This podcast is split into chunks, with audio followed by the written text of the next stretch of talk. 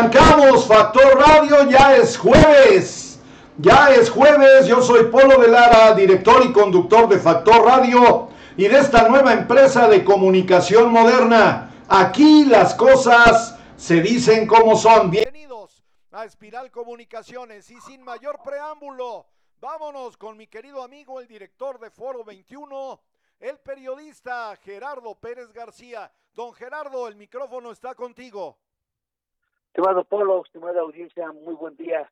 Pues acá como todos los jueves, eh, dando las gracias por este espacio que se nos abre en esta en este grupo de comunicación, Esperar Comunicaciones, o Factor Radio, o Polo de Lara, como se le conoce, como lo conocen la mayoría de los poblanos.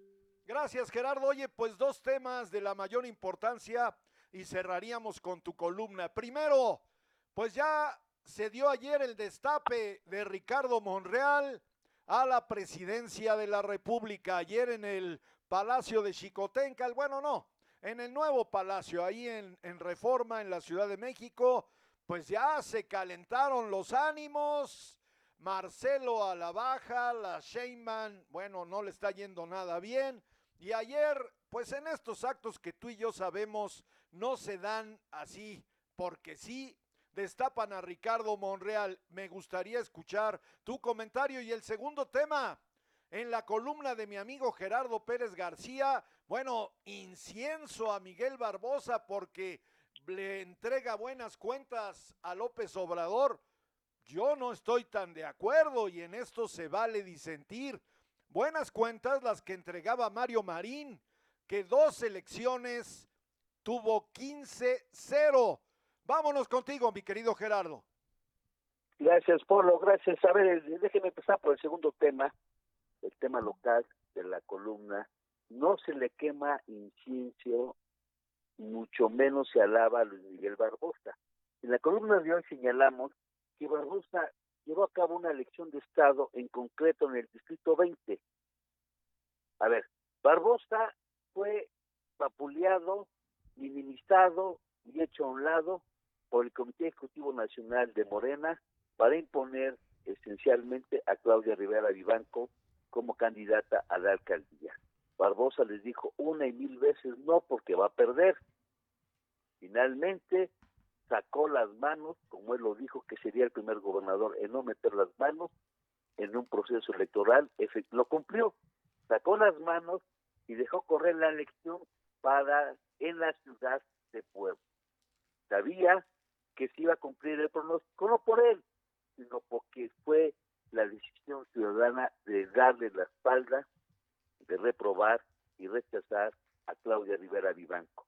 El efecto que, que conlleva esta, sacar las manos con un Eduardo Rivera Pérez bien posicionado y en alianza con PRI y PRD, pues llevó a la catombe y usted sabe que en las intermedias el candidato a la alcaldía o candidata jala a los candidatos a diputados locales y federales. Y ahí que las tres diputaciones federales de Puebla las gana la oposición y pierde también Morena, Puebla Capital y la zona conurbada. Pero Miguel Barbosa con la verdad, mintiendo, nos engañó, o con su verdad nos engañó, como quiera ponerlo. Dijo que sería el primer gobernador que no iba a meter las manos. No metió las manos, metió todo el cuerpo en el interior del Estado.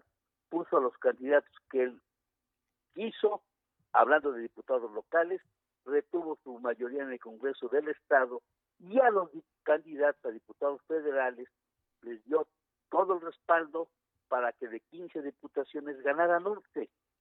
Eso es donde yo estoy señalando el trabajo político electoral de Luis Miguel Barbosa, porque él está claro la elección del 2018 que él perdió, con fraude o sin fraude, como usted lo quiera ver, le dejó una gran lección que hoy la llevó a cabo en este proceso de junio de 2021. Elección de Estado en un distrito en concreto, el distrito 20, donde él juró y perjuró que no iba a dejar pasar a Antocha Campesina, mucho menos a Soraya Córdoba Morán.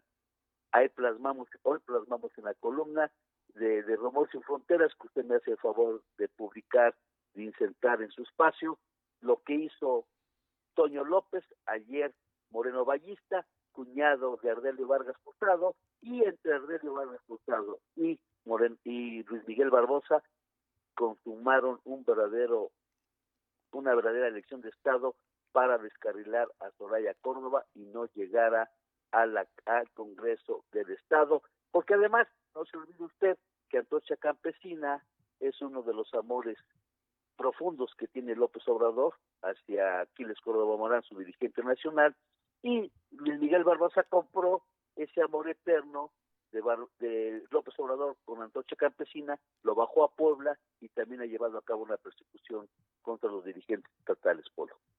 Bueno, pues ahí está el tema y bueno, eh, vamos a ver qué pasa ahora con estos resultados de la elección inminente ya vamos hacia la elección de gobernador del estado, mi querido Gerardo, a partir del día 7 de junio, pues esto ya arrancó. Claro, claro, Polo, claro, y es donde vamos a ver a un Barbosa cuya caballada, cuyos delfines está más que raquítica, más que famélica, no tiene Polo, no hay un visible sucesor con tamaños, con altura, su gran delfín eh, no lo dejaron pasar que es Gabriel Diestro Medinilla, no se sabe a dónde vaya a llegar, si lo va a incorporar al gabinete o no, pero independientemente de que Gabriel Diestro vaya a ser un buen candidato o, vaya a ser un mal candidato, no pasó, no llegó a la candidatura a la alcaldía y no sabremos, no sabemos qué mañana político le espere. De ahí, dígame usted, ¿cuál integrante de su gabinete tiene los tamaños, tiene conocimiento y ha hecho un trabajo político social para que sea tomado en cuenta para la elección del 2024. Y a contrario, en concreto, el PAN ya tiene a un candidato con el 50% eh, en la bolsa de la candidatura del 24, que es Eduardo Rivera Pérez, al haber ganado la capital de Puebla, al haber recuperado el ayuntamiento de Puebla. Dependerá de él, su trabajo, de su equipo, que hagan del 21 al 23, al 24, para saber si la ciudadanía voltea los ojos de nueva cuenta y le da su respaldo.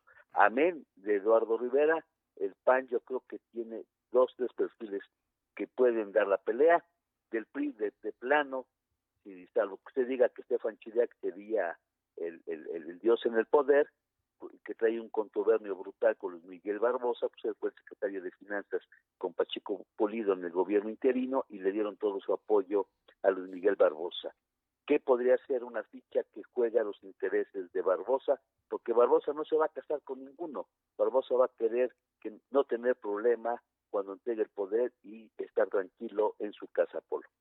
Muy bien, mi querido Gerardo. Eh, pues vámonos al destape de Ricardo Monreal, si me das permiso. Por favor, por favor, el que pide permiso soy yo. Usted es el que tiene el balón, es el dueño del balón en de Comunicaciones. Lo de Polo, yo creo que eh, este destape ha sido un tanto cuanto prematuro, porque no, no había necesidad de eh, mover, meter la mano a la vispera y a la avispero y sacar a las abejas cuando todavía el camino es largo. Es un hecho real, como usted lo ha apuntado. Claudia Simbaum tiene casi los dos pies afuera de la sucesión presidencial. Eh, la línea 12 del metro le estalló un 3 de mayo en pleno proceso electoral, la dejó sin una pierna y viene el proceso electoral del domingo 6 de junio y pierde eh, por primera vez en 24 años de gobierno de izquierda ocho alcaldías de 16 que tiene la Ciudad de México. Con ese segundo bombazo le tumban otra pierna, Claudia Simbaum yo creo que ya está más que fuera de esta contienda, muy a pesar, muy a pesar de López Obrador, porque era él había puesto la mira en ella, eh, es como la niña de sus ojos, la ha cuidado, la ha protegido, la ha llevado de la mano, también es así que prefirió hacer a un lado López Obrador en el 18 a Ricardo Monreal, que es el que había ganado la, la contienda interna, las, las encuestas, para darle paso a Claudia Steinbaum.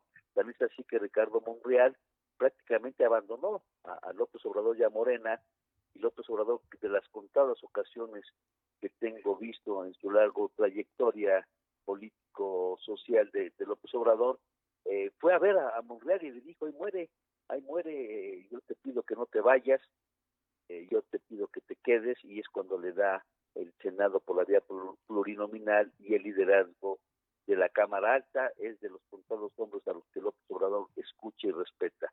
En cuanto a Marcelo Ebrard, ya eh, tiene una pierna, le volaron una pierna con la línea 12 del metro, al, caerse al igual que, que, que Claudia Sheinbaum, pero con mucho mayor responsabilidad con Marcelo, porque él fue el que hizo la obra, él fue el que la ejecutó, él fue el que la ordenó, y por sus prisas de que no le ganaba el tiempo, de que la línea 12, la línea dorada, fuera inaugurada antes de que entregara la estafeta del gobierno de la Ciudad de México, llevó a estas consecuencias fatales, brutales, terribles, con 26 personas muertas.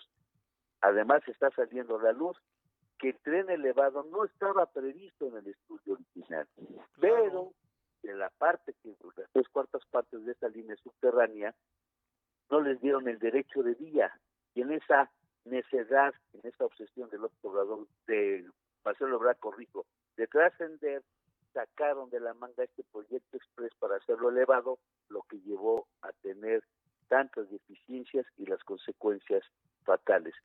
No creo que vayan a proceder, Polo, porque López Obrador está cubriendo, está cubriendo todo y dejando que sean las empresas las responsables, de acuerdo al estudio de esta empresa noruega que ya entregó. Pero, pero, Polo, pero, el otro gran responsable que es Carlos Slim, porque él fue el responsable directo de ese, de ese tramo de construcción allá en Tláhuac. Ahora ya López Obrador le dice lo felicita porque va a entrar eh, Carlos Slim a apoyar en la reconstrucción de ese tramo cuando no hay que agradecerle nada, hay que exigirle y al contrario haberlo demandado. Con esto queda claro que no va a hacer nada López Obrador para que haya algún proceso contra Claudia Sheinbaum o contra Marcelo. Y van a tratar de tirarle todo a, a, Miguel Ángel Mancera, que es el actual senador, y que él fue el que puso el dedo en la llaga y por eso Marcelo Ebrard tuvo que irse eh, exiliado primero a Francia y después a Estados Unidos. Regresa cuando López Obrador le abre la puerta una vez que ya ganó la, la candidatura a la presidencia de la República. Esto nos lleva a que, a que Ricardo Monreal se perfila, se perfila en esa terna inicial desde que arrancó el gobierno de López Obrador el primero de diciembre del 18, a dejar atrás a Claudia y a Marcelo. Pero ojo, ojo, las tribus morenistas los dejarán pasar, Polo. Pregunto. a ver, a, a, mí se me antoja, se me antoja, don Gerardo, recordar, y lo hacíamos ahora fuera de micrófonos, lo que sucedió con Felipe Calderón a mí me, se me antoja que esta es una, una especie de, de cuestión análoga. Felipe Calderón no era el delfín de Vicente Fox. Claro, el, delfín era este señor que ahora va a ser diputado Santiago, federal. Santiago Krill. Santiago Krill, el, el, eterno Santiago Krill, que en cada elección ahora ya sale del sarcófago, ¿no? Este era, era el gallo de Vicente Fox y Felipe Calderón le dice, ¿sabes qué? Yo me voy por la libre y finalmente logró el objetivo. A mí me parece una cuestión, se me antoja muy similar, mi querido Gerardo. Totalmente de acuerdo, Polo, totalmente de acuerdo. Y qué bueno que trajo usted a la mesa esta, esta elección interna del PAN. Nada más que el PAN, que hay mayor disciplina, Polo. Y eh, Felipe Calderón le gana la interna a Santiago Cris donde Vicente Fox no pudo meter las manos. A contrario, Censu, Morena son tribus, Polo. Por eso la pregunta, ¿las tribus de Morena dejarán pasar a Ricardo Monreal? El, la, la, pregunta a priori, a priori, yo ni soy de Morena, ni me interesa ser de Morena, pero a priori, mi querido Gerardo, a Río Revuelto, ganancia de pescadores. Y yo lo que veo, yo lo que veo es que si con la mano en el bolsillo dejan perder, porque así lo pongo, ¿eh? dejan perder la presidencia municipal de Puebla con la mano en el bolsillo, han dejado fuera a cuadros importantes del morenismo que yo no veo por ningún lado en el, perdón, pero en el gabinete que yo tampoco veo como tal de Miguel Barbosa, que llega por Morena, no por el PRD ni por el PRI. La única del gabinete que está ahí es la señora Liz, que dicen que va a ser candidata al Senado de la República. Yo tengo mis dudas, pero ella no es de Morena, es del PT.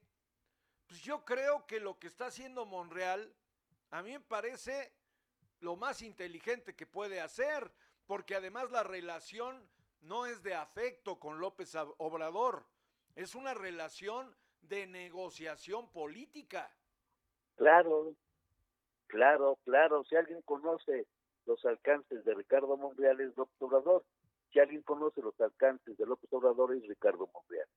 Porque además Ricardo Monreal es un viejo lobo de la política, al igual que López Obrador. Los dos salieron del PRI, Polo. Sí, claro. Por favor la catedral política de todos los partidos, mi querido Gerardo. Pues les guste o no les guste. Sí, bueno, no les gusta, digo, la verdad es que a los seguidores, a los seguidores de Morena, haz de cuenta que les pisas los 10 callos de los dedos de los pies cuando les dices que pues, Morena no es más que la cuarta etapa del PRI y no otra cosa.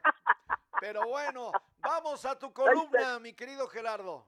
No, Pablo, pues ya la, la, la, comentamos eh, cuando la, la, primera pregunta que usted eh, puso en la mesa sobre Miguel Barbosa y que se convirtió en el, rey de reyes de estos procesos electorales. No, simplemente Barbosa de manera astuta supo jugar sus cartas, se hizo a un lado aparentemente, eh, recibió de manera individual a todos los candidatos de todos los partidos, alcaldes y diputados locales, los llevó de la mano, no hizo mayor aspaviento, sabía que Morena no tiene dirigentes para con los tamaños y el dinero para darles el respaldo, él les fue dando uno a uno su apoyo, en eso me refiero que Barbosa supo jugar, porque además, ojo Polo, aunque usted no esté de acuerdo conmigo, y se vale, como bien lo dice,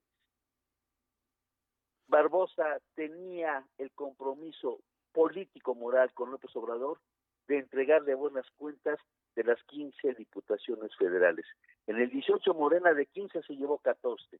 A como estaban las cosas o como están las cosas hoy en esos comicios intermedios, que hayan ganado 11 diputados federales, yo creo que son buenas cuentas para el presidente y con ello se puede restaurar la relación político-gubernamental Estado-Federación. De ahí a que dejen ponerle candidato en el 24 a Luis Miguel Barbosa, ya es otra historia.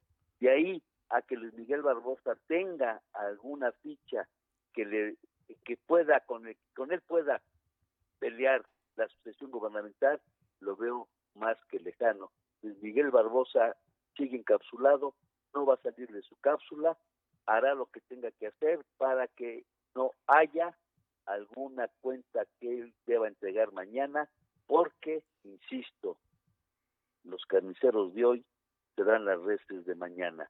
Y lo que está haciendo hoy Barbosa con los morenovallistas, algunos de manera justa, a otros de manera injusta, o con los priistas, algunos justa y otros injustamente, como el encarcelamiento de Valentín Meneses, que fue una verdadera infamia, él en su momento, si no queda alguien real o que le cumpla un compromiso a Barbosa, él pasará a ser la red después del 24, mi querido Polo. Me queda claro. Mi querido Gerardo, gracias. Un abrazo grande y seguiremos en contacto. Que tenga buen día y buen fin de semana. Gracias. Es el periodista Gerardo Pérez García. Usted lo puede encontrar en su Twitter, en su Facebook, en Foro 21. Ahí está. Gracias a quienes ya nos acompañan esta mañana en la transmisión de Factor Radio. Ya es jueves. Líder Cal, periodista, me da mucho gusto que nos acompañe esta mañana. L. Mocho, gracias L. Mocho. Dice, buenos días, le mando muchos saludos, maestro Leopoldo. Gracias, ojalá te quedes en Factor Radio. José Luis Soriano Madrid, qué gusto, José Luis. Buenos días, Julio Mechún Cervantes, buenos días amigos. Gracias, Julio. Misael Balbuena, Mariana Montero, Manuel Chevalier, Jaime Castelán, mi queridísimo José Luis Palma Gómez, me dice Maestro Polo, vamos por la grandeza de Puebla. Gio Melo ya está con nosotros. Javier Cruz Gutiérrez me dice, ¿qué está pasando en el gobierno de Claudia Rivera? ¿Qué está pasando? Pues que ya están terminando, mi querido Javier. Guadalupe Molina Céspedes, saludos, buenos días, bendiciones. Gracias por acompañarnos. Voy con mi querido Jaime Barrientos. ¿Cómo te va, Jaime? Buenos días. ¿Qué tal, Polo? Muy buenos días a ti y a todo tu auditorio. A tus órdenes. ¿Qué nos tienes para este día? Pues, Polo, mira, traemos el tema de la Suprema Corte de Justicia eh, en seguimiento a, a lo que ha estado, eh, a lo que ha estado, perdón, en medios en los últimos meses con respecto a la ampliación de mandato del presidente de la Suprema Corte de Justicia, Arturo Saldívar. Adelante, Jaime. Claro, mira, pues fíjate que el día de, ayer un ministro prácticamente de la Suprema Corte de Justicia admite a trámite la demanda ya de acción de inconstitucionalidad presentada por por senadores de oposición, vamos a ponerlo así, ¿no? Contra la extensión, por supuesto, del mandato de, de Arturo Saldívar. El, el mismo día de ayer, el mismo presidente, Arturo Saldívar, sale y convoca ya una reunión, eh, entre comillas, le voy a poner así, de urgencia, para que puedan discutir eh, los ministros estos este pequeño proyecto, ¿no? Y aparte ocurre otra circunstancia, que le presenten el proyecto, el proyecto de, del sentido de su voto, ¿no? Es decir, que lo justifiquen antes y que y propone también analizarlo a través de, de foros. Entonces, imagínate, esta es, esta es una circunstancia donde a mi particular punto de, de vista, eh, el, el presidente Arturo Saldívar pues, está siendo juez y parte con respecto a, esta decisión que se debe tomar con la ampliación de, de mandato.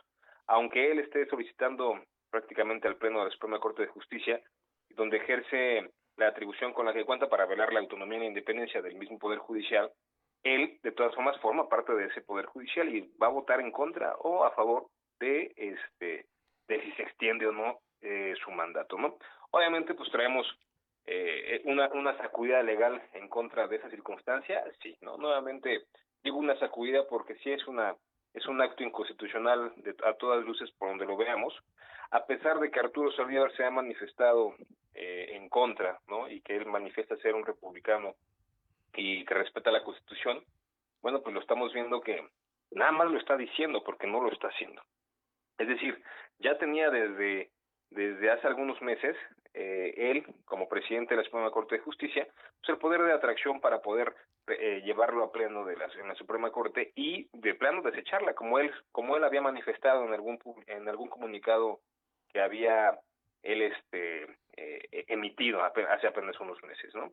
Entonces, sí es importante realizarlo, al menos hay que reconocer que ya hay una demanda, hay una primera demanda por un grupo de ciudadanos, en este caso, bueno, de legisladores, para que se estudien, se estudie la ampliación de, de la gestión de, del presidente actual. Insisto, es actual, no es un nuevo presidente en la Suprema Corte de Justicia. Entonces, bueno, pues ya al menos la oposición se puso eh, las pilas, se puso ahí a pensar, puso a sus abogados a trabajar y bueno, pues ya tenemos al menos, ya no de, de, forma, ahora sí un estudio de fondo se va a tener que realizar para que están obligando prácticamente a los ministros a, a trabajar para que analicen si se amplía o no se amplía el mandato de Arturo Saldívar. Vamos a ver en los próximos días, Polo, a ver qué tal, eh, qué, qué, tal vienen los proyectos de, de, de, cada ministro y, por supuesto, cuando voten en el Pleno, qué dice el Pleno de la Suprema Corte de Justicia, Polo. Pues vamos a estar muy pendientes, mi querido Jaime, porque es un tema que hay que darle seguimiento. El 6 de junio es un parteaguas en la historia de nuestro país y este asuntito, lo entrecomillo, Jaime, este asuntito de prolongar la gestión del presidente eh, de la Suprema Corte de Justicia se dio antes de la elección. Hoy las fichas se movieron en el tablero, ¿eh? No, por supuesto, y, y es lo que deben entender. El tema es eso, que a veces lo ven, pero no lo quieren entender. Ya no sabemos si es por necios o porque de plano no lo ven, por lo. Me queda absolutamente claro. Oye, te quiero comentar, bueno, pues nos han llegado reportes, Jaime, de, de movimientos y de situaciones que dejan mucho que desear del, del sector policiaco en Puebla Capital. Detienen pipas de gas, se llevan detenida la gente, este, al margen de la ley. Ayer un chofer particular lo detuvieron a la altura de la 31 y la 29.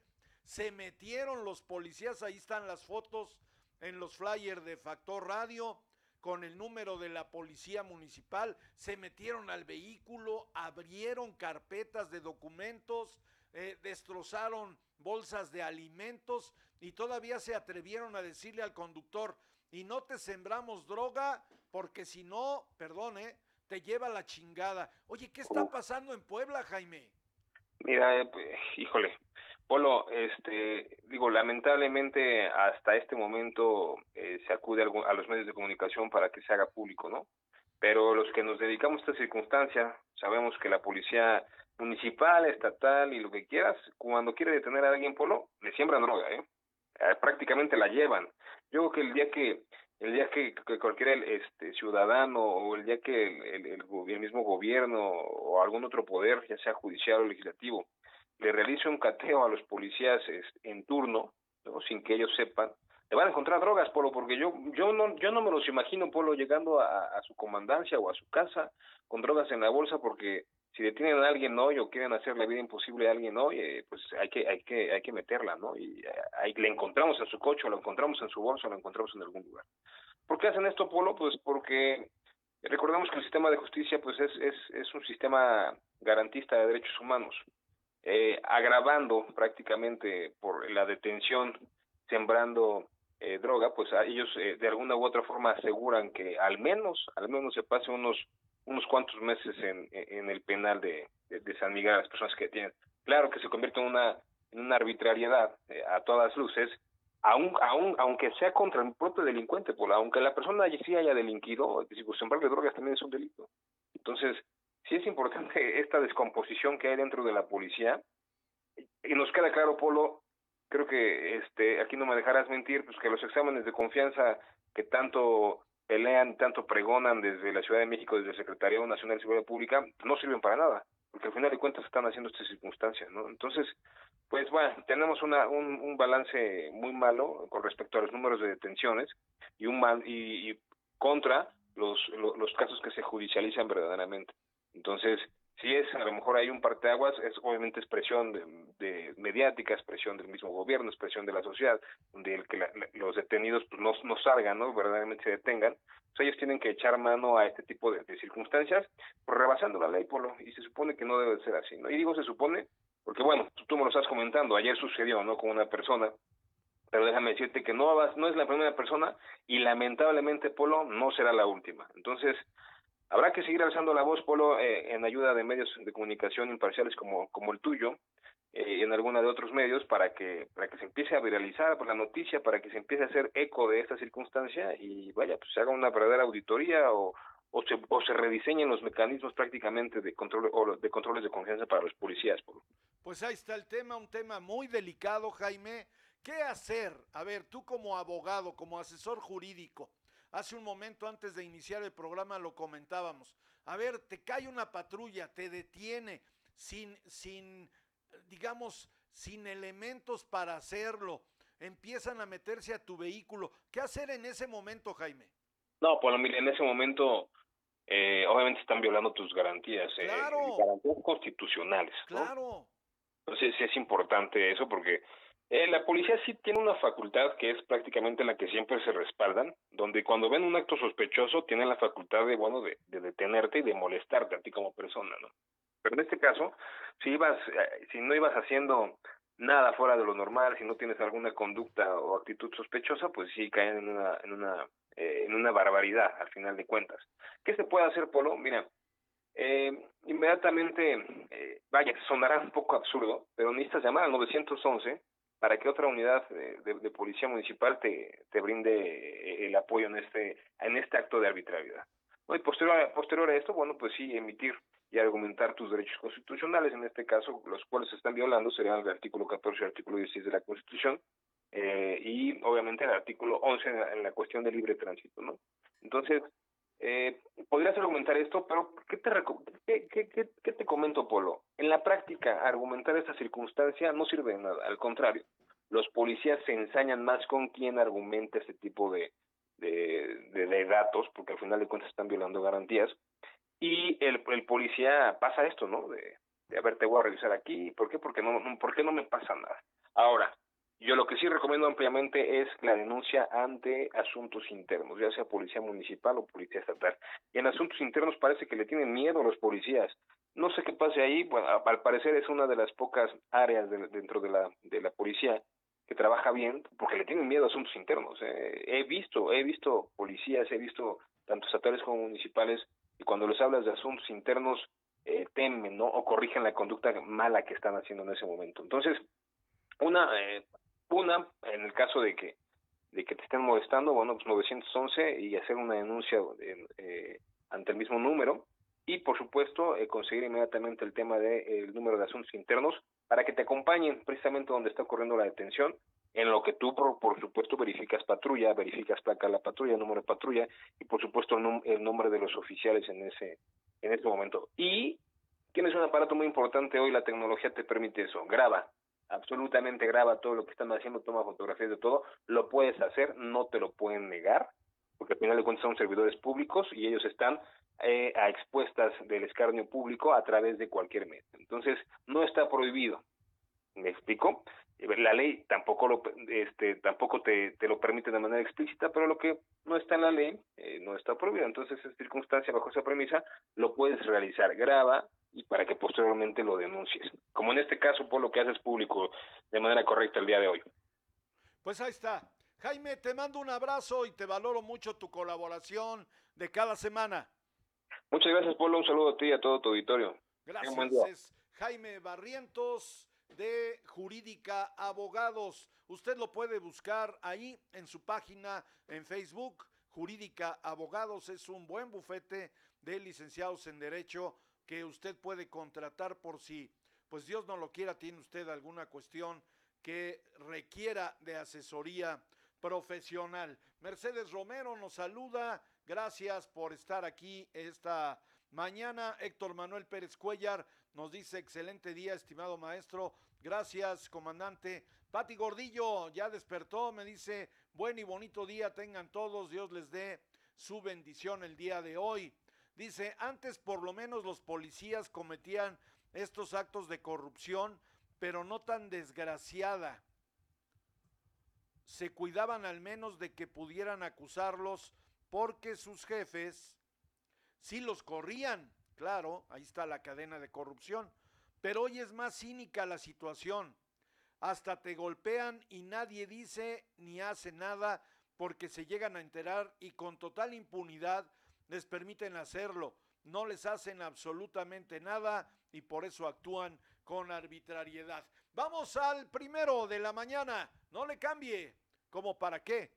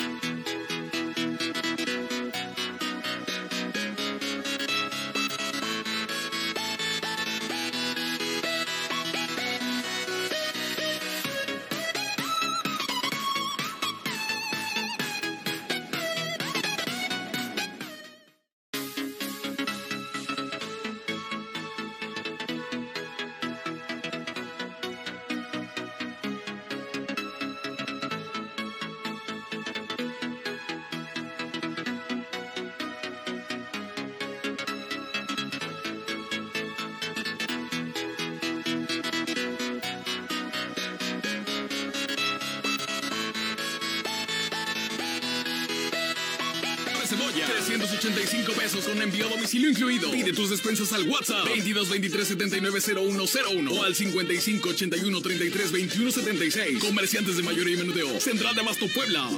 El chalán de la Central de Abasto Puebla te lleva hasta tu casa. Mi despensa centralera del 6 al 12 de abril. Incluye medio kilo de rachera, medio kilo de carne molida mixta, 700 gramos de pierna y muslo de pollo, medio kilo de chorizo, 250 gramos de mermelada, dos bolsas de pasta, un kilo de plátano, una pieza de piña, un manojo de rábano, un manojo de cilantro, un kilo de zanahoria, una pieza de pepino, un kilo de jitomate, medio kilo de chile jalapeño, medio kilo de tomate, un kilo de cebolla, 385 pesos con envío a domicilio incluido. Pide tus despensas al WhatsApp 22 23 79 0101 o al 55 81 33 21 76. Comerciantes de mayoría y menudeo. Central de Abasto Puebla.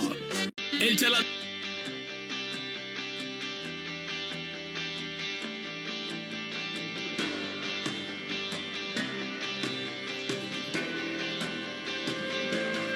Licenciaturas sabatinas en tres años, cuatro meses. Prepárate para el ascenso que te mereces. Instituto Universitario Puebla.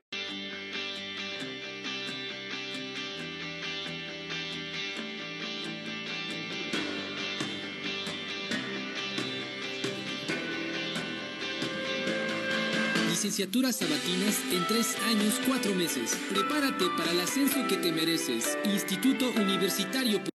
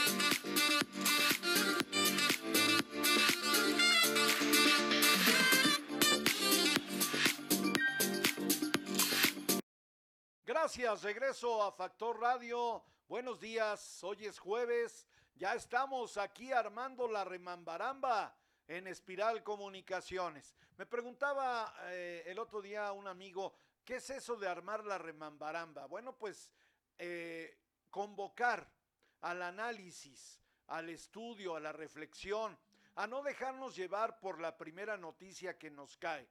Eso era hace años. Hoy por ahí alguien comentaba que en el México de Sabludovsky, pues todo era en blanco y negro, ¿no? Lo que decía don Jacobo, ya no había manera de corroborarlo, de comprobarlo. Y bueno, hoy en día eso es, eso es ya cosa del pasado. Las redes sociales, la internet, nos permiten hoy día, pues no solamente escuchar una noticia, sino contrastarla, evaluarla. Hay periodistas que tienen su propia versión de las cosas. Aquí armamos la remambaramba porque la nota la analizamos y la invitación para usted es a que nos ayude. Tomás Centeno Monsalvo ya está con nosotros. Mi querido Tomás, un abrazo. Pati Gordillo dice, saliste hoy y llevas cubreboca en tu cara, gel en tus manos y guardas distancia. Gracias porque cuidándote tú, nos cuidas a todos. El día de hoy tengo en la línea telefónica, y mucho se lo agradezco a la diputada del Congreso del Estado por el Partido Acción Nacional, Mónica Rodríguez de la Vecchia. Diputada, ¿cómo te va? Buenos días. Hola, Polo, muy buenos días. Buenos días a todo el auditorio que nos escucha, Polo. Oye, mira, el día de hoy, eh, bueno, pues la idea es comentar dos temas eh, uno, el triunfo electoral de, del Partido Acción Nacional y las propuestas legislativas en el Congreso. Pero dame permiso de, preguntarte algo.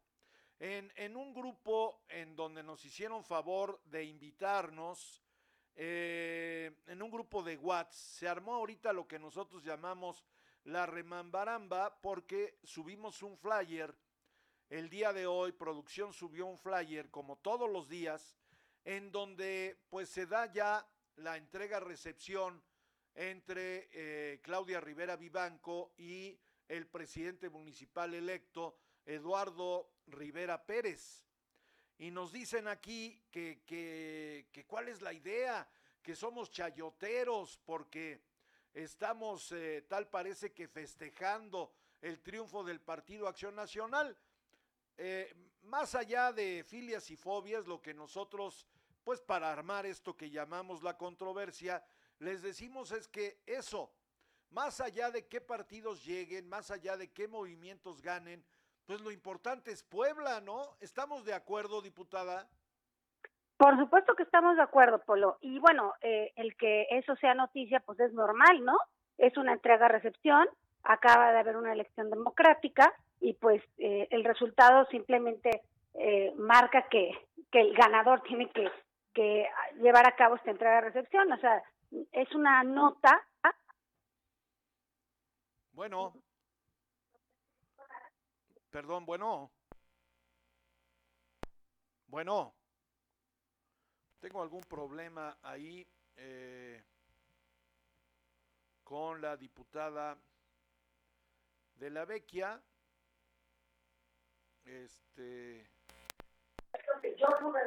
Bueno, bueno, bueno. En cada una de las casas que tuve la posibilidad de que me dieran la puerta en campaña, que me recibieran, y pues realmente yo decía que, que había incapacidad. Tenemos problemas de audio con la diputada Mónica. Eh, Mónica, ¿nos escuchas? Parece que no, no nos escucha. Bueno. Bueno, vamos aquí a otros comentarios. Ella, ella parece que ganó, ¿verdad? De nueva cuenta. Y creo hasta donde sabemos que tenía alguna complicación porque no le querían entregar su constancia de mayoría. Hagan usted el favor. Mónica, tenemos ya la comunicación ahí. Eh, ¿Me escuchas? Sí, ya te escucho. no sé en qué momento se me fue la llamada, Polo. Prácticamente no te escuchamos nada. Adelante, Mónica. Ah, bueno, lo que te decía, Polo, es que es, eh, bueno, hablabas de esta entrega-recepción y yo te decía que pues esta entrega-recepción pues, simplemente es el resultado de un proceso electoral democrático en donde, por cierto, hubo muchísima participación de los poblanos y, y bueno, también contarte que en este proceso que tuve la gran oportunidad de tocar puerta por puerta y que me abrieran la, eh, la, casa de los poblanos. Eh, antes yo decía que era un gobierno, estos tres años en Puebla fue un gobierno ineficaz, incapaz, y hoy, Polo, me atrevo a decirte después de visitar mi distrito, que fue un gobierno completamente ausente, o sea, hubo ausencia de gobierno en estos tres años en Puebla. Bueno, pues ahí está la opinión de quien hoy pues recibes de nueva cuenta la confianza de los poblanos, diputada. Así es, Polo, estoy muy contenta de haber podido ser candidata de mayoría, es, decir, ir a pedir el voto de casa en casa. Estuve caminando el distrito 9 local, que es un distrito que tiene el municipio de Puebla y el municipio de Cotlancingo completo. Y eh, mira, la verdad es muy enriquecedor poder estar eh, tomando de primera mano las demandas de los ciudadanos.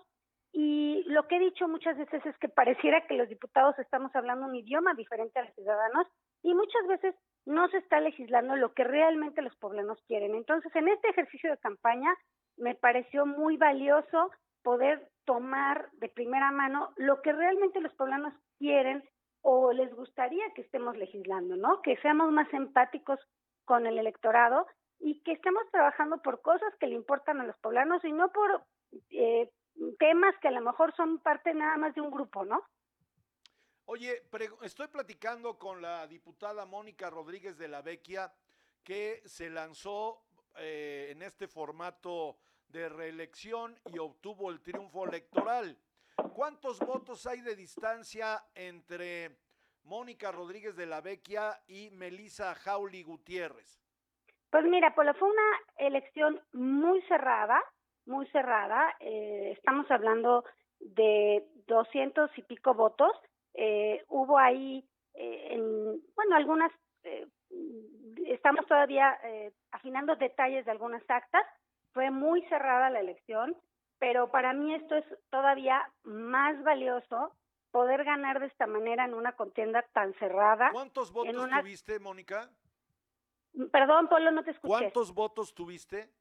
38 mil y pico, Polo. Si estuvo cerrada, quiere decir que hubo 70 mil votos o, un poco más en este distrito. y una participación casi del 60%, Polo. Oye, espléndido, ¿no? Digo, bajo esa perspectiva, espléndida la participación ciudadana a la que Factor Radio estuvo, pues obviamente promoviendo que saliéramos a votar. Ahora, el hecho de que tú ganes y le ganes a una gente cercana a Miguel Barbosa, es una, era, era una candidata muy cercana a Casa Guayo, ¿qué, te deja?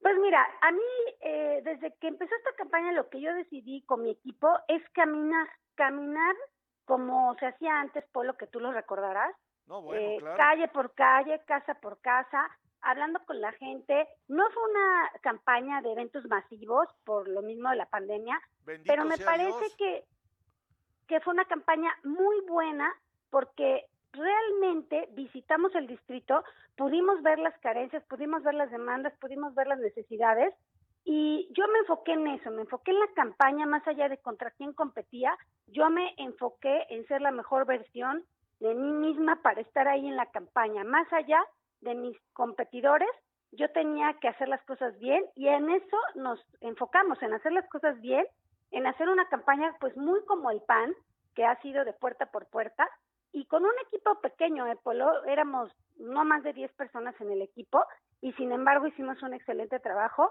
y caminamos eh, prácticamente todo el distrito. ¿A qué, a, qué, ¿A qué crees tú, diputada, que hoy te ansas con el triunfo y tienes ya, a pesar de que te metieron ahí ruido y demás, ya tienes tu constancia de mayoría.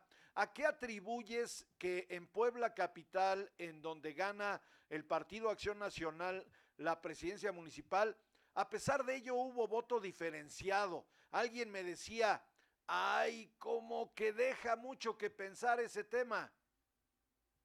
Pues mira, Polo, lo que te puedo decir es que eh, sí hubo un voto de la gente recordando los buenos gobiernos del PAN, por eso se logró obtener el triunfo en la capital, porque la gente eh, le dio la oportunidad a Morena y te lo decían en la calle, yo voté por Morena y no vuelvo a votar por Morena porque no respondió. Eh, sobre todo hablando de servicios, hablando de seguridad, hablando de reactivación económica, pues la gente se sentía abandonada, ¿no?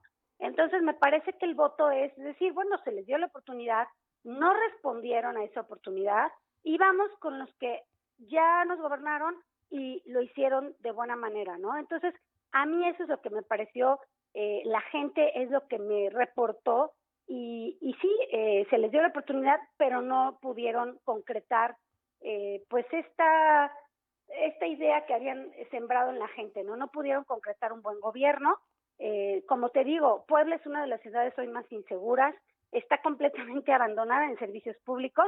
Ya deja tú servicios de calidad, sin servicios, ¿no? Eh, no hay calles eh, nuevas, no hay bacheo, la gente se queja del alumbrado. ¿Y qué te digo, Polo, de la seguridad? O sea, es una constante a donde me paré del distrito que la gente me decía, nos asaltan en el transporte público, no se paran por la gente con discapacidad, una serie de cosas que pues me parece que todo eso es el resultado, eh, eh, se reflejó en el resultado de la votación de los poblanos. No podían seguir con ese gobierno.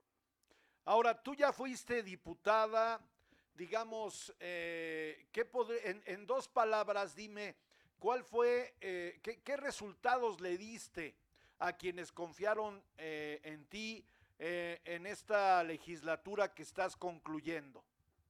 Pues mira, Polo, con mucho orgullo te digo que fue una de las diputadas más productivas de este Congreso, a pesar de ser oposición y a pesar de solo ser cuatro diputados de 41 de Acción Nacional, solo éramos cuatro, dimos grandes resultados y ahí están los números, ¿no? eh, no solo es en cuántas iniciativas y puntos de acuerdo presentas, porque puedes presentar muchísimos. El resultado está en cuántas se te aprueban, ¿no? Entonces, en ese sentido me siento muy contenta, me siento muy satisfecha del resultado y además, déjame decirte que ya tengo, estoy ahorita trabajando varias iniciativas a la par para que el primer día del el nuevo Congreso de la 61 legislatura podamos estar dando resultados desde el primer día y por supuesto, Polo, que esas iniciativas pues son inspiradas en todo lo que recogí en mi caminar por el Distrito 9. Cuéntame de ellas, por favor. Pues mira, primero que nada, sí, esta no es una iniciativa del distrito, sino es una iniciativa democrática. Una de las primeras que voy a estar presentando es eh, que se reforme la ley orgánica para que regresemos al modelo democrático de eh, que la Junta de Gobierno y Coordinación Política sea rotativa, Polo. Esto quiere, recordemos, para los que eh, echemos un poquito tres años para atrás este, la memoria, cuando entró el grupo de Juntos Tenemos Historia en esta legislatura, reformó la ley para que durante los tres años ellos pudieran estar al frente de la Junta de Gobierno. ¿Cuándo entró el grupo de quién, perdóname? Eh, ¿Sí me escuchas? ¿Cuándo entró el grupo de quién? Juntos Haremos Historia. Ah, ya, o sea, la coalición entre Morena y PT. Exacto. No sé si recuerdas, Polo, pero reformaron la ley para que durante los tres años de la legislatura la presidencia la tuvieran ellos. Claro. Cuando en cualquier democracia, Polo, en el Senado, en la Cámara de Diputados, la Junta de Gobierno y Coordinación Política es rotativa.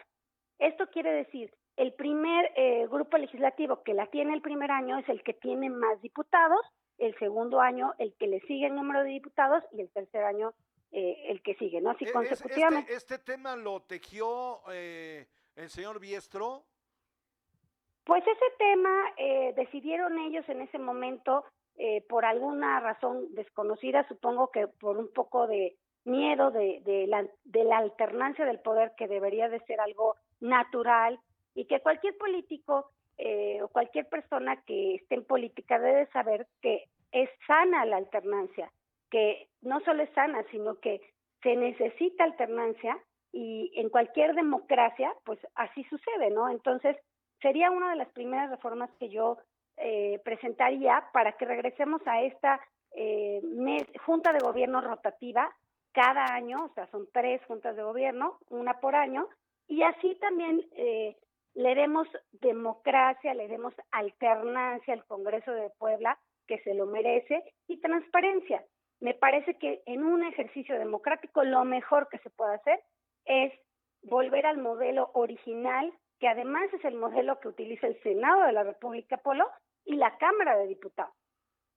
Esa es una. ¿Cuáles otras más para ir concluyendo, diputada? Pues mira, Polo, traigo ahí una en especial pues, en los temas que me gustan, que son los de familia y niñez.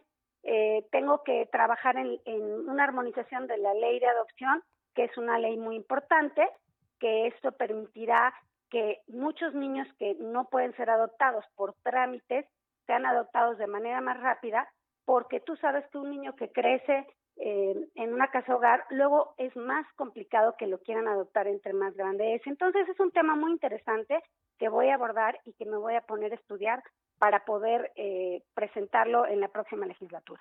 Muy bien, bueno, pues te oigo contenta, te oigo echada para adelante.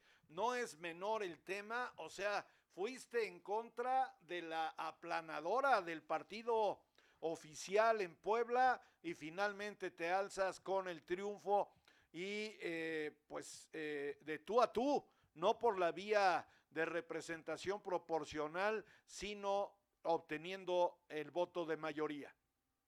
Así es, Paul, estoy muy contenta, muy agradecida con toda la gente que nos dio su voto y vamos a representarlos dignamente. Bueno, pues te pido que mantengamos la comunicación durante estos tres años en que estarás allí en la 5 Poniente 128. Un abrazo.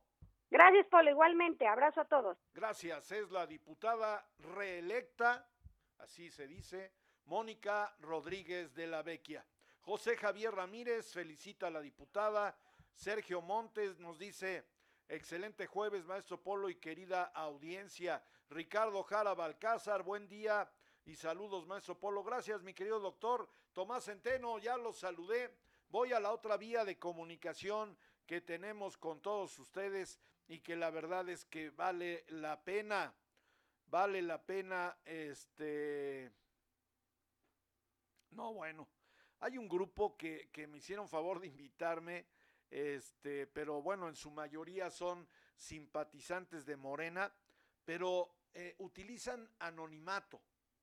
Y a la hora que yo les digo, oye, pues vamos a debatir, pues, o sea, me estás cuestionando por los flyers que subimos todos los días, pero no te escondas, no te escudes en el anonimato, porque ya sabe usted, ¿no? O sea, lo peor que nos pueden decir a los medios de comunicación que no estamos de acuerdo con X tema es que somos chayoteros. Y le puedo asegurar que no tienen ni idea de lo que me están platicando. Y a la hora que les digo, oye, pues sal del closet, sal del anonimato, dime con quién estoy interactuando, no, no se da, no se da ese tema. Pero bueno, gracias a mi querida Carla Camacho que como siempre nos envía información eh, importante que estamos eh, subiendo de manera recurrente todos los días. Me manda un documento del diario oficial de la federación, lo vamos a leer en unos minutos. Y luego dice, del 25 al 29 de junio vacunan a los de 40 y más. ¿Hoy qué fecha es? 24. Hoy es 24, ¿no? Bueno, pues a partir de mañana, del 25 al 29 de junio, vacuna para, para los mayores de 40, de 40 a 49. ¿En Ciudad de México? Eh, vamos, no, aquí en Puebla. A ver, vamos a leer la nota con mucho gusto. Es una nota del diario Municipios. Dice, las vacunas contra COVID se aplicarán en 12 puntos de atención y además se suma el centro expositor.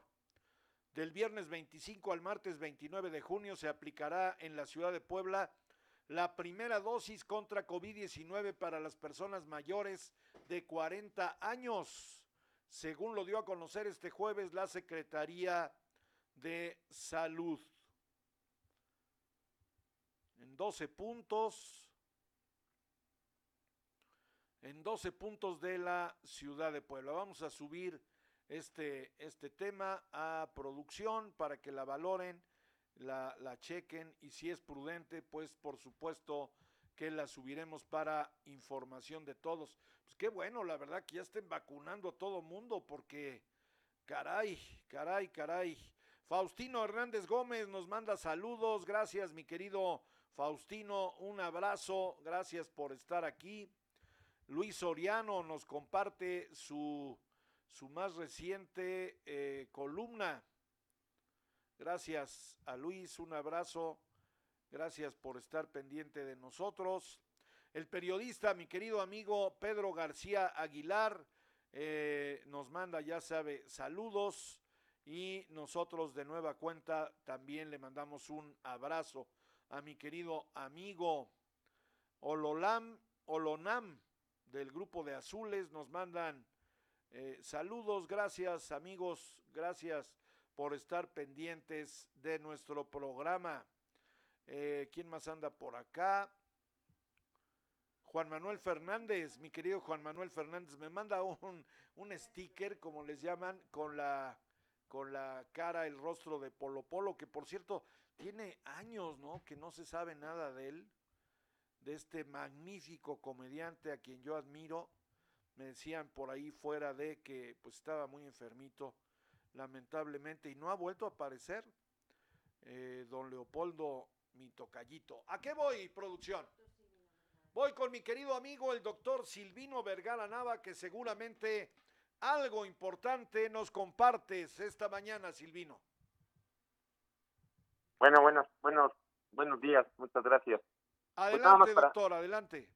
Pues nada más para comentar que en la propuesta inicial respecto a la cuarta transformación, pues había tres ejes que considerar como parte importante de, del cambio que en teoría se iba a llevar a cabo y dentro de estos tres ejes, pues uno de ellos era la parte fiscal, que ya el primer secretario de Hacienda pues ya ya lo destituyeron o ya salió, él renunció.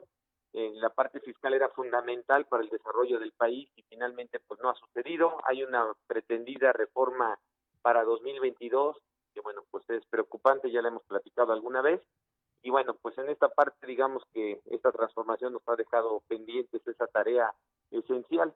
La otra tarea esencial pues era la que correspondía a la educación, eso era básico, esencial, transformar la educación de este país y pues también el secretario de educación ya lo destituyeron, ya llegó un nuevo secretario de una secretaria de educación y bueno, pues tiene desafortunadamente críticas desde el propio desde el propio seno de la Secretaría de Educación Pública y poco se sabe de ella y poco se sabe de la necesaria transformación que deberíamos de haber tenido en la educación. Y el tercer pues era el combatir la corrupción y pues resulta que este lunes eh, destituyeron a la secretaria de la Función Pública, lo que anteriormente era la, la secretaria de Contraloría, Polo.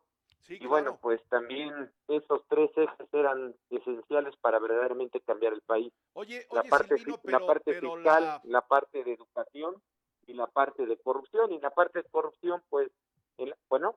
Oye, perdóname, pero el estandarte más importante que ayudó a que Morena ganara la presidencia pues era el combate a la corrupción y la secretaria, la señora Irma Heréndira Sandoval, hoy exsecretaria de la Función Pública, cero resultados y por el contrario se la pasó encubriendo a personajes como la familia Bartlett, ¿no? Bueno, y el asunto es que finalmente pues en la palestra se ha dicho que ya se acabó la corrupción, lo cual yo creo Ah, que caray. si somos ciudadanos, Ah, caray. bueno, en, la, en el Palacio Nacional se ha dicho que ya no hay corrupción, etcétera, etcétera, pero pues si somos ciudadanos de a pie, todos los que estamos aquí en tu en tu programa Apolo, pues sabemos que la corrupción no se ha eh, terminado, al contrario, se ha este, triplicado, ¿no? Y bueno, pues no hay así como que una noción muy clara de acabar con la con la corrupción en cosas muy elementales, ¿no? Por ejemplo, en materia fiscal para pedir, para acudir a una oficina de Hacienda, pues tú te acordarás, hace todavía ocho o diez años, pues ibas y te metías el día que querías, claro, tenías que hacer fila y pues ahí te esperabas media hora, una hora o dos horas o lo que fuera, pero sabías que te iban a atender. Hoy hay que hacer citas y nunca hay citas y entonces Sí, hay que depender de las citas y bueno, pues Si tú no, sabes que en el bajo mundo, la propia Secretaría de Hacienda lo ha reconocido, en el bajo mundo pues las autoridades andan vendiendo las citas, lo cual es absurdo que tengas que pedir una cita para llegar a una oficina de gobierno, si es que las oficinas son públicas, ¿no? Entonces, esto tan elemental, que esto era de primero de kinder, para ir combatiendo de poco en poco la corrupción, pues finalmente no se hizo nada.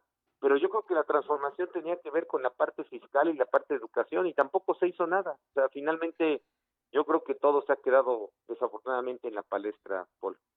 Un tema por demás delicado. Explícame, por favor, como experto, pues en cuestiones jurídico-fiscales, Silvino, el por qué se hizo a un lado el formato anterior para la declaración patrimonial. Esto lo hizo la exsecretaria de la Función Pública. Ahora resulta que ya la, la relación conyugal, pues, o sea, el cónyuge ya no está obligado a presentar sus bienes. ¿En qué fundamentaron esto, Silvino? Pues eh, acuso ignorancia porque lo hayan hecho. Al principio esta era una obligación que de alguna manera habría que, que presentar. Sin embargo, yo creo que uno de los grandes problemas que tenemos constitucionalmente es el problema de la, tú sabes que en el derecho moderno existe el principio de no trascendencia del derecho, es decir, que cada quien es responsable de sus propios hechos y omisiones o acciones y omisiones. Y hoy pareciera que el hecho de que pues nos relacionemos con otras personas somos responsables de las acciones de las otras personas, lo cual pues, resulta absurdo.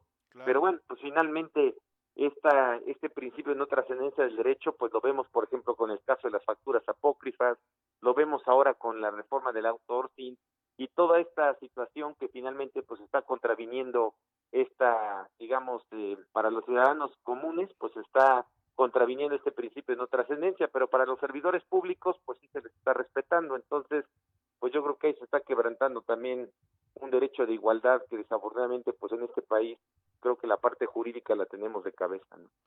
Ay, caray, pues eso que acabas de decir en términos muy llanos es realmente preocupante, ¿no? Pues preocupante yo creo que es el, el tema de la corrupción, o sea, no ha habido interés absoluto en resolver el problema de la corrupción. No puedo, digamos, este, poner pruebas, pero sí, bueno, sí las tengo, pero no quisiera yo ponerlas al aire, pero en realidad ya la parte de la corrupción ya llegó una parte verdaderamente, una sección ya grosera, ya este, grotesca, ya absurda, y es increíble que, que, que, no se haya hecho absolutamente, absolutamente nada. La corrupción está en todos lados y ese es el gran problema que tiene este país, igual que la educación, que también en la educación no hemos hecho absolutamente nada, y pues en la parte fiscal, ¿no? Que yo creo que si esas tres partes ya pasaron pues tres años prácticamente del gobierno y sin hacer nada en estas tres partes, pues yo creo que no hubo transformación, desafortunadamente. Pues las principales banderas que traía la 4T, de acuerdo a lo que hoy nos comentas, mi querido Silvino, pues parece que están eh, bajándolas ya, ¿no? Porque no tuvieron los resultados ni la efectividad que los mexicanos que votaron por el presidente de la República esperaban. Pues fíjate que en la parte, por ejemplo, de la corrupción, pues ya estaba la reforma del 27 de mayo de 2015. Esa reforma la implementó Peña Nieto por precisamente por el caso este de, de la Casa Blanca y del Pedregal o del, Lomas de Chapultepec, no recuerdo bien. Pero bueno, pues en esa reforma del 27 de mayo de 2015, pues estableció todo un cambio fundamental para perseguir la corrupción, tribunales encargados de perseguir la corrupción, el asunto de las secretarías de la función pública con otras atribuciones mucho más amplias, cambiaron la ley de responsabilidad eh, de los servidores públicos, se creó una ley de responsabilidades administrativas, o sea, se hicieron muchos cambios, como que tenemos la plataforma para poder perseguir la corrupción y perseguir por lo menos la corrupción de a pie, la corrupción que mucho duele es la de la ventanilla, la de que te falta una copia, que no te recibo el documento, la, la que el, tránsito que te detiene, esa corrupción es la que en realidad a veces también causa muchos problemas para los ciudadanos y bueno, pues no se pudo ni siquiera combatir esa, esa corrupción callejera, vamos a decirlo así, no obstante que se tiene la plataforma para pues para volver para llevarlo a cabo.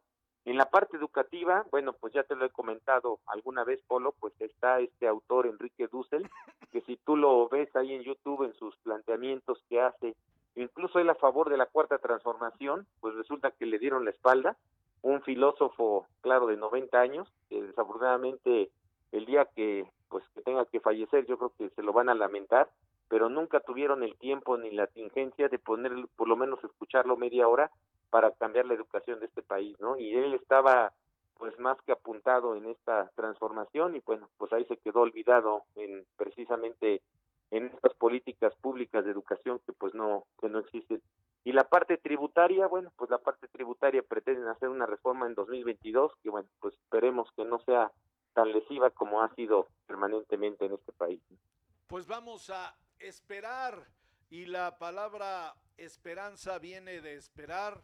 Vamos a esperar que que las cosas se vayan acomodando para beneficio del ciudadano mexicano porque lo decía yo eh, hace unos minutos en relación al flyer que subimos en este protocolo que por ley se tiene que hacer de la entrega-recepción de un ayuntamiento a otro, más allá de partidos, Silvino, más allá de movimientos, más allá de ideologías, pues lo importante es que lleguen gobiernos con compromiso social. ¿Qué quiere decir esto? Que nos atiendan y que nos resuelvan los problemas, ¿no?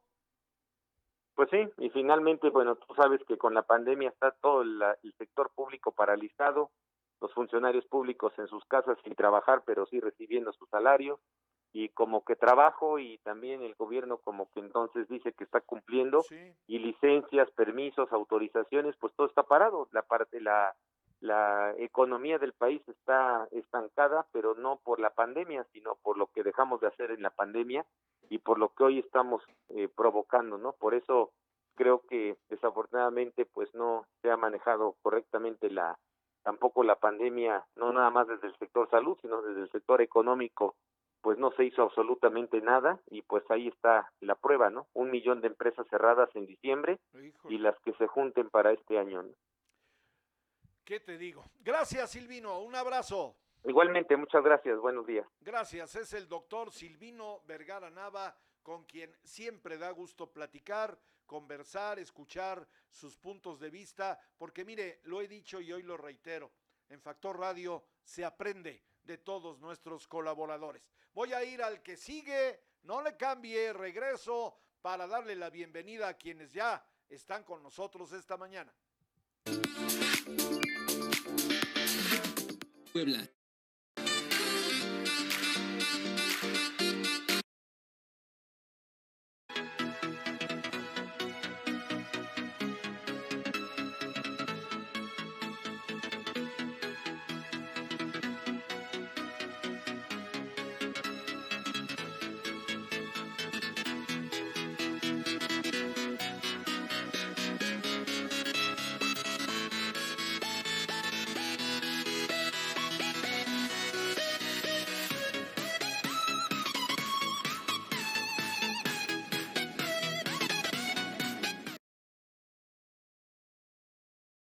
Central de Abasto Puebla te lleva hasta tu casa. Mi despensa centralera del 6 al 12 de abril. Incluye medio kilo de rachera, medio kilo de carne molida mixta, 700 gramos de pierna y muslo de pollo, medio kilo de chorizo, 250 gramos de mermelada, dos bolsas de pasta, un kilo de plátano, una pieza de piña, un manojo de rábano, un manojo de cilantro, un kilo de zanahoria, una pieza de pepino, un kilo de jitomate, medio kilo de chile jalapeño, medio kilo de tomate, un kilo de cebolla, 385 pesos con envío a domicilio incluido. Pide tus despensas al WhatsApp 22 23 79 0101 o al 55 81 33 21 76. Comerciantes de mayoría y menudeo. Central de Abasto Puebla. El chalán de la Central de Abasto Puebla te lleva hasta tu casa. Mi despensa centralera del 6 al 12 de abril. Incluye medio kilo de rachera, medio kilo de carne molida mixta, 700 gramos de pierna y muslo de pollo, medio kilo de chorizo, 250 gramos de mermelada, dos bolsas de pasta, un kilo de plátano, una pieza de piña, un manojo de rábano, un manojo de cilantro, un kilo de zanahoria, una pieza de pepino, un kilo de jitomate, medio kilo de chile jalapeño, medio kilo de tomate, un kilo de cebolla, 385 pesos con envío a domicilio incluido. Pide tus despensas al WhatsApp 22 23 79 0101 o al 55 81 33 21 76. Comerciantes de mayoría y menudeo. Central de Abasto Puebla.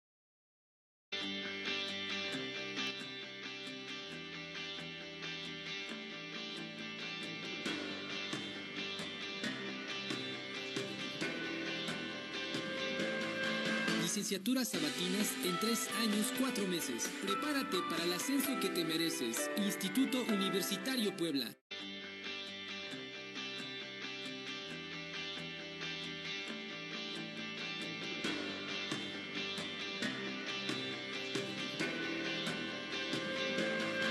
Licenciaturas sabatinas en tres años, cuatro meses. Prepárate para el ascenso que te mereces. Instituto Universitario Puebla.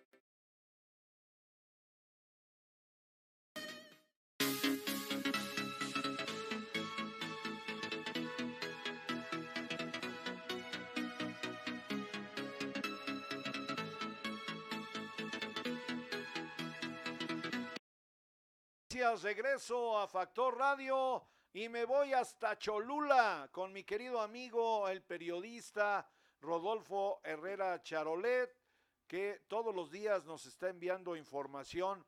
Más muertos, mi querido Rodolfo, por el tema del COVID. Este amigo Polo, un saludo a todos los amigos que nos siguen y bueno, si han sido puntuales de los 400 días, ya estamos hablando de 18 meses, que bueno, el, el, problema de la pandemia, como lo habíamos pronosticado, iba a seguir y seguirá, seguirá con mayor problemas porque pues, la variante Delta es una, una cepa que no se tiene amplio conocimiento, pero que, se, que es más mortal. Entonces el problema que, que tenemos esto es recurrente, es parte de, de la nueva normalidad pero el problema no es que exista esa cepa, que haya investigación que, o que no haya vacuna o que sí haya. El problema es que el gobierno oculta la información, la manipula. Eh, habrá, lo habrán notado de que eh, en una semana, hace como 15 días, el gobierno de la República reportó 5 mil muertos en un día pero era un ajuste a sus estadísticas. Pues yo no entiendo por qué se manipula la información que fue motivo de mi amparo y que finalmente fue sobreseído porque ya la el hecho ya había pues ya había eh, ya había causado estado, o sea, ya el mal eh, se había realizado y, y se libraron con que la información que tienen con la, la información que tienen es un pronóstico parecido a las encuestas. ¿Qué quiere decir? Efectivamente, el, el, mecanismo centinela es una muestra de lo que ocurre y no es la realidad. Esto es, México tiene altos índices y estamos hablando de porcentajes muy altos de letalidad, como ya lo había yo explicado antes, letalidad y mortalidad. Letalidad es número de muertos entre total de infectados. En México andamos entre 9 y 10, cuando el promedio mundial es el 3. Estamos hablando de que en este momento, con datos al 21 de junio, tenemos en el mundo 176 millones de contagios y 4 millones 75 mil muertos al día de ayer. Eh, si hacemos el porcentaje, no, no, no es el que tiene México. Esto se debe precisamente a la manipulación de la información. Pero ya lo aceptaron, sí, manejan una estadística, un aproximado. Esto es, y según la OMS, eh, la cantidad de muertos en el mundo es de tres veces más y en el caso de México, siete. Esto quiere decir que en las estadísticas de este año de mortalidad en México vamos a ver un incremento de enfermedades atípicas, neumonías, pero no COVID. ¿Por qué? Porque no se hicieron la investigación al respecto. ¿Qué quiere decir? En México la manipulación de información fue por mandato y eso es grave. Uno de, las, de, la, de los problemas más graves de este país es que ocupa ya el quinto lugar en el mundo por muertos. El quinto lugar, cuando en población debía de ser menor. Pero bueno, ese es el, ese es el aplauso que la gente sigue dándole a un presidente inepto o sea, es un presidente que no sabe gobernar, que está anclado en el pasado y que justifica su ineficiencia con pues con estampitas y con dichos o con artilugios publicitarios para desvirtuar la atención pública. Esto es lamentable. Pero bueno, eso ya no es criticar al hombre, al hombre que está en el poder. Es lógico que lo critiquemos, pero no es lógico que, en este momento la gente esté muriendo por cáncer y no haya medicamentos, el desmantelamiento del INSABI, ah, eh, la falta de recursos son notorios en los centros hospitalarios y esto habla de que si estás muerto de cáncer, pues no le preocupa al presidente porque no van a poder votar en el 2024. Él sabe que es dinero echado a la basura, no, no le reditúa electoralmente nada. Es por eso que los niños no votan, tampoco le interesa. Eh, las mamás este, solteras, bueno, les da su dinero de forma directa y las mantiene de, una, de alguna forma a favor.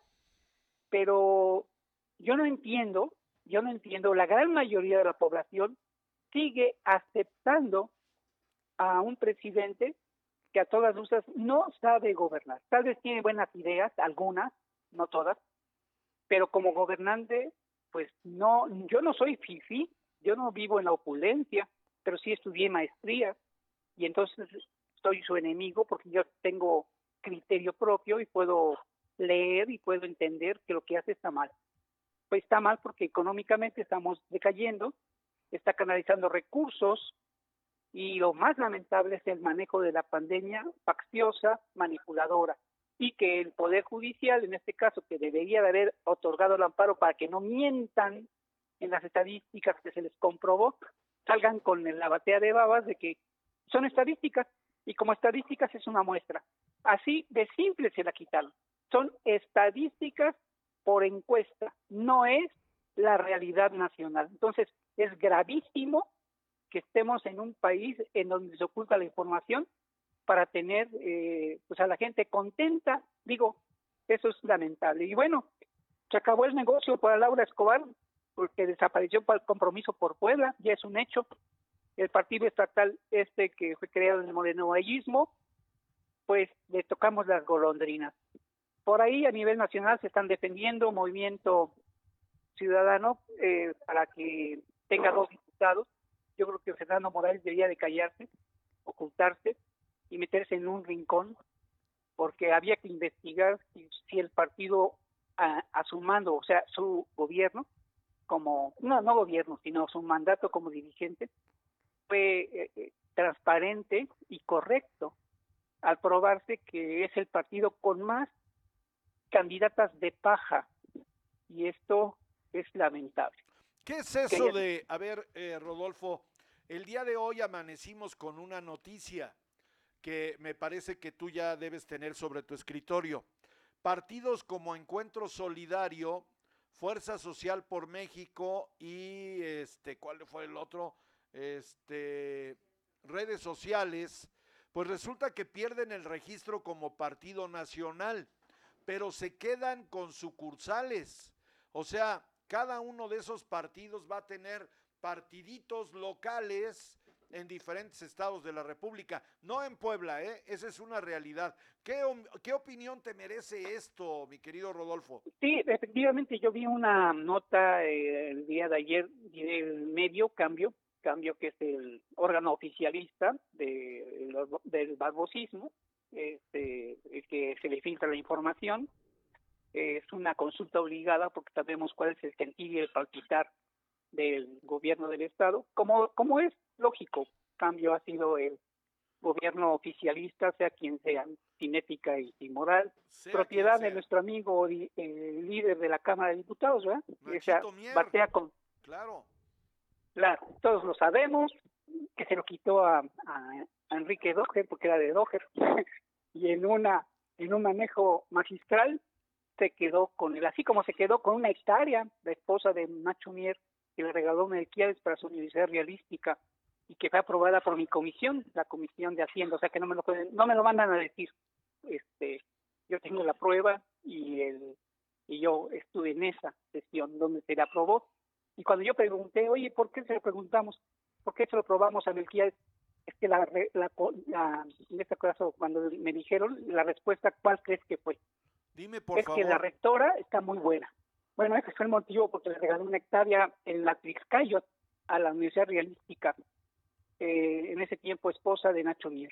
Y el poder, el poder es el que precisamente ha encumbrado estas personas. Va a tener, va a tener diputada a su hija en el Congreso del Estado y va a tener a su hijo, presidente municipal, que ganó muy bien Tecamachalco. Yo creo que es el único mérito, porque él es plurinominal, repite, va a ser reelecto en el control de la Cámara y va a querer ser candidato a gobernador, pero como que le da flojera trabajar, no creo que, que se aliente al ruedo, pero bueno, eh, si se la dan pues este en bandeja de plata y que van trayendo en algodones, tal vez sí acepte. Pero bueno, eso es su vida y ese es su periódico y esa es su forma de hacer política y dinero, porque el dinero es mucho. Pero bueno, eh, hablando de este hombre, este medio, el medio informativo y la pregunta que tú me hiciste, eh, pero yo me fui por las ramas, aterrizo a las raíces del árbol. Eh, en el caso este, hay un columnista que respeto mucho, y Sánchez Tandraca, donde habló que en Puebla eh, Fuerza por México y el PES iban a, a, continuar como partidos locales. No, no les alcanza el, dice por décimas, así dice su columna, no, no, ni por décimas, no alcanza. Es a menos correcto. que de veras eh, los quieran ayudar, convenir, pero yo no creo que el gobernador Barbosa acuerde con Manzanilla, o sea, sería tanto como que Dios pacte con el diablo, o sea, es casi imposible. Entonces ahí, ves, yo creo que sí marca su calavera, a menos que al nivel nacional lo quieran ayudar de nuevo y entonces eh, lo salven pero salvar el registro llegaría Manzanilla al Congreso de la Unión, entonces también lo dudo. Otro que tiene que, que remojar las barbas es el PEDEM. No sabemos cuál sea eh, el sentir del presidente de cabecita de algodón, que, que esté pensando si someter al PEDEM a sus caprichos, perdonándoles la vida, porque es reincidente el PEDEM en el manejo faccioso de los recursos en épocas electorales, y de esta acusación pues, sería una reincidencia. Pero bueno, en el caso de Puebla, y como tú lo dices atinadamente, los partiditos, o sea, las legislaturas locales eh, de la República pueden tener partiditos, y en este caso eh, de competencia exclusivamente local. Eh, ¿Por qué? Porque en esas entidades lograron el porcentaje mínimo para subsistir. Tal es el caso de pues, Baja California, donde Hank Ron compitió por la gobernatura y obviamente tuvo votación importante, pero es allá, es allá. Y como está tan lejos y es tan chiquito, tiene cinco municipios, Tijuana, California, La Paz. es un estado tan pequeño, tan pequeño que en un abrazo se queda en la ciudad de Puebla. Es más pequeño que la ciudad de Puebla en votos. Entonces, a veces decimos gobernatura, sí, Campeche es tan grande como, como la ciudad de Puebla, cuatro diputados. O sea, hay que dimensionar las cosas, ¿no?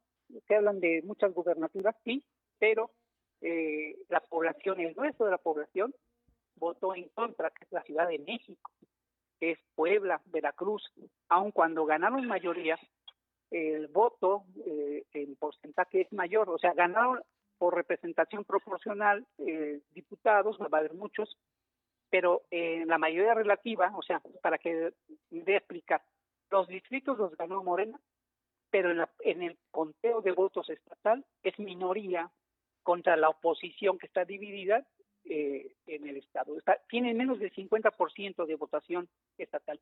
Ganan mayoría porque ganaron sus diputados, sí, por poquitos votos, por división, por lo que sea, pero el rechazo es mayor. Y es Puebla, es la quinta entidad más importante de la República. A veces se maneja como cuarta por estar con Urbana, con la Ciudad de México. México está dividido el voto. De hecho, es minoría morena. Entonces, estamos hablando de que estos partiditos locales pues van a hacerle el juego sucio, pero solamente en candidaturas locales, no federales. El problema va a ser precisamente dentro de tres años cuando se elijan sus presidentes, alcaldes, los diputados locales, lo que sería el Congreso, las legislaturas locales. Ese es el ámbito que nos, bueno, se debe uno preocupar en esas entidades. En el caso de Puebla, pues no, no creo que, que salven el registro, no creo pero pues yo no tengo la bolita de cristal para decir que cabecita de algodón les quiera perdonar la vida. En el caso del pez, yo lo descarto de entrada porque en Puebla pues sabemos que no es buena la relación Manzanilla-Barbosa, eh, tampoco es buena la relación Manzanilla-Armenta-Barbosa, o sea, aquí en Puebla, con todo respeto, eh, tenemos que tener cuidado porque ya no sabemos en qué calabaza caemos, o sea, o estás con uno, estás con otro, estás en contra de todos. O sea, ese es un problema. Mi querido Rodolfo, te agradezco mucho tu comentario de cada semana. Yo creo que lo que se debe de hacer como ciudadanos, salvo tu mejor opinión, pues es que ya no le demos el voto. A mí me tocó ser observador electoral, que ya no le demos el voto a estas, a, a estas, de verdad, a estas vergüenzas electorales, porque ni siquiera son políticas, o sea, no, son, bucaneros, bucaneros de la política, hay que comenzar a manejarlos así, los bucaneros de la política, piratas, ladrones. Mira, yo estuve en una, sencillamente no en una casilla, Rodolfo, como observador electoral, y lo comento porque eh, fue de risa. Llegó una señora como representante de eh, el clon Eduardo Rivera Santamaría armar todo un desmargallate allí en la, en la casilla porque se debían contar sus votos, que él era el candidato, bla, bla, bla. ¿Sabes cuántos votos? dos. Tres votos. Un abrazo, mi querido Rodolfo.